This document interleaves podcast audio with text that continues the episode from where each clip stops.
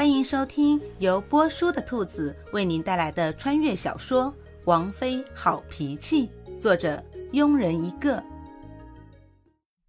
第三十章，说完，从古欣欣身上翻了下来，躺在一旁，把古欣欣揽在怀中，闭上了眼睛。不一会儿，就传出了轻微的鼾声。躺在夏侯玉怀中，古欣欣僵硬着身子，异常清醒。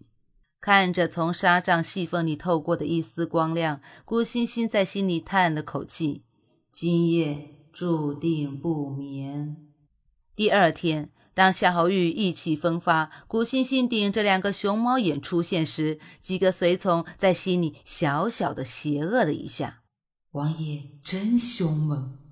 又经过一天的赶路，终于到了点苍山附近的一个小镇——明溪镇。接下来的几天，夏侯玉似乎很忙，总是早出晚归，而古欣欣很悠闲地待在客栈的房间里养神，似乎日子又回到了出嫁前，只除了晚上睡着的时候会突然有一个人躺在身边，早上醒来又会是一个人。不知不觉过去了四天，这天早上，古欣欣睁开眼，惊奇地发现王爷居然还在。王爷早，顾欣欣极不雅的打了个哈欠，懒懒的打着招呼。不早了，已经过了早膳的时辰了。夏侯玉鄙视的看了一眼古欣欣，掀开被子坐起来开始穿衣服。古欣欣不爽的撇了撇嘴：“你妈鄙视姐，你老人家不也才起床吗？”穿好了衣服，夏侯玉转过身，看着还躺在床上游神的古欣欣，挑了挑眉，说道。娘子还不起床吗？娘子，顾欣欣浑身哆嗦了一下，一脸惊愕地看向夏侯玉。出门在外，王爷、王妃这种称呼不方便用。夏侯玉好心地解释道：“王爷可以直接叫我名字。”顾欣欣不满地抗议着：“本王喜欢叫娘子。”好了，娘子快起床吧，今天为夫带娘子出去逛逛。半个时辰后。在抗议无效下，古欣欣自穿越到这里，第一次见识到了古代的街市。道路很宽，路两旁有酒楼、茶馆、衣服店、古玩店、当铺、打铁铺，参差错乱地排列着。路边还有各式的小摊。因为已经快到了午时，路上的人很多，还有各种叫卖声不绝于耳。看到这番景象，古欣欣有种恍如隔世的感觉。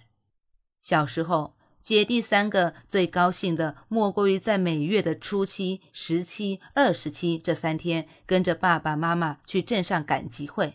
那时候家里穷，能吃到一碗胡辣汤，外加几个水煎包或几根油条，就觉得尝到了世间美味。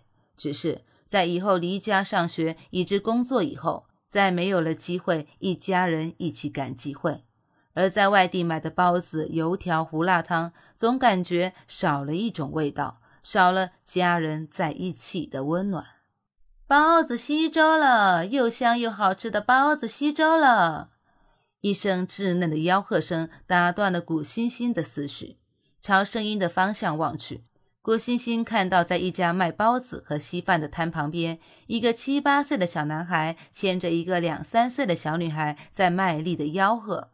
一位头上包着头巾的妇人在忙着做包子，偶尔看一下两个小孩慈祥的笑着。妇人的丈夫忙着招呼客人，时不时的帮妇人擦一下额头的汗。看到这和谐温馨的一家人，古欣欣仿佛看到了现代自己的一家人。不管生活多艰辛，只要一家人的心紧紧的连在一起，就会很幸福。看到古欣欣望着包子和粥铺发呆。夏侯玉温柔地问道：“想吃包子和粥？”“嗯。”古欣欣无意识地点了点头。“走吧，为夫带娘子去吃。”说着，温柔地牵起古欣欣的手，朝包子铺走去。而古欣欣还沉浸在过去的回忆中，丝毫没有察觉到自己的手被人牵着。走到铺子前，小男孩甜甜地打着招呼：“叔叔阿姨，里面坐。”然后回头对着忙碌的男子喊道。爹爹，漂亮叔叔和阿姨要买包子和粥，而小女孩也学着哥哥的样子转过头，话语不太清楚的一字一句的说：“爹爹，漂亮叔叔和阿姨买包子和粥。顾欣欣想伸手抱一抱两个可爱的孩子，这才发现，不知道什么时候自己的手和夏豪玉的牵在了一起。对着夏豪玉尴尬的笑了笑，抽出手揉了揉两个孩子的头发，然后蹲下身子，笑着说：“真可爱。告诉阿姨，你们两个叫什么名字？我叫小宝，妹妹叫小丫。小女孩小，哥哥说什么就学着说什么。”再配上傻傻的可爱的表情，逗得古欣欣咯咯直笑。很快，两个孩子就和古欣欣打成了一片。不久，就看到这样一幅和谐唯美的景象：一个女人抱着一个小女孩坐在凳子上，旁边坐着一个小男孩，对面坐着一个漂亮的男人。女人不知道在说什么，有时还会配上夸张搞怪的表情。小男孩和小女孩认真的听着。不时的会发问几句，而那名男子自始至终都一脸温柔的望着女人，唇边勾着淡淡的笑。其实古欣欣讲的是上学时课本上的一些故事，比如东郭先生、皇帝的新衣、龟兔赛跑、丑小鸭和白天鹅，每个故事都折射出一个道理。就这样，时间一点一滴的过去了。当夕阳的余晖洒在古欣欣和两个孩子的身上，映出和谐安详的影子，俨然像一对真正的母子和母女。夏侯玉突然喜欢上了这种感觉，安详、和谐、美好。慢慢的望着古欣欣的眼神加深，心里有了一个想法：也许可以和王妃生几个孩子，闲暇时子女承欢膝下，听王妃讲故事，应该是件很美好的事。看着天色慢慢的暗了下去，夏侯玉不得不开口：“娘子，我们该回家了。幸福的时光总是很短暂。”顾欣欣抬起头看了看，太阳不知道什么时候已经落山了，只好起身告辞。两个孩子看到古欣欣要走，哇的哭了起来。虽然只认识了半天，但真的很喜欢这位阿姨。阿姨不要走，我不要阿姨走。孩子的爹娘看着哭闹不停的两个孩子，一脸尴尬的看着古欣欣。小宝、小丫，乖，不哭啊！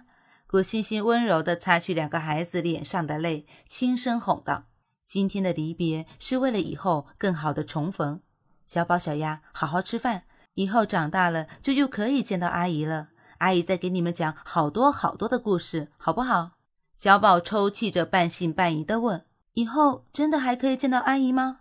当然了，古欣欣安慰道：“有时候世界真的很小。”古欣欣没想到一句安慰的话，在以后真的实现了。可是等小宝长大了，阿姨认不出小宝怎么办？嘟着嘴唇，小宝不安地看着古欣欣，好似以后古欣欣真的认不出自己了。呃，没料到小宝会问这个，古欣欣愣了一下，然后微微想了一下，继续说。阿姨教你们一首歌，等以后阿姨真的认不出你们了，你们只要唱这首歌，阿姨就知道了。真的吗？小宝的眼睛一下子亮了起来。嗯，来跟着阿姨唱。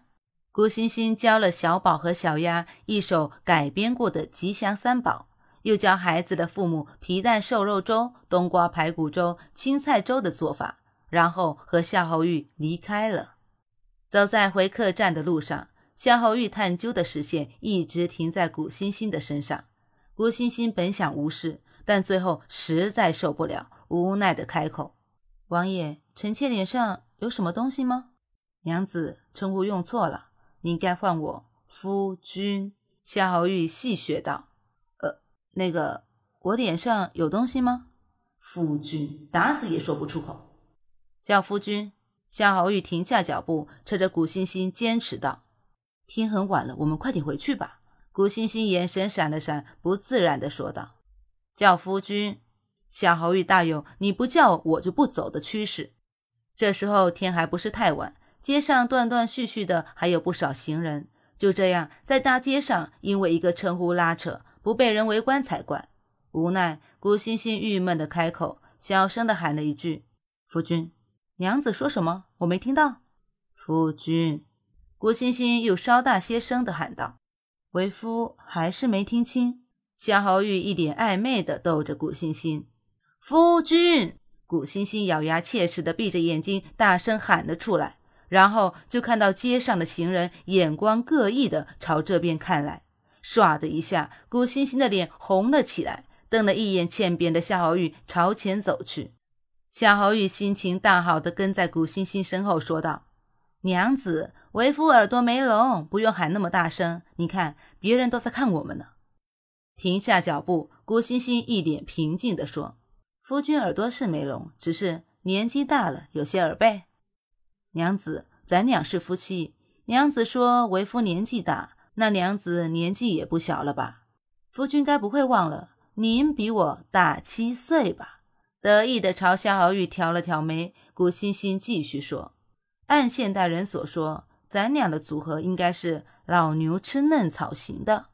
世人谈到玉王都说俊美，现在却被古欣欣说成是老牛。”夏侯玉脸色立马黑了下来。随后又想到了什么，笑道：“为夫倒觉得咱俩的组合是癞蛤蟆吃天鹅肉，或者是一朵鲜花插在了牛粪上。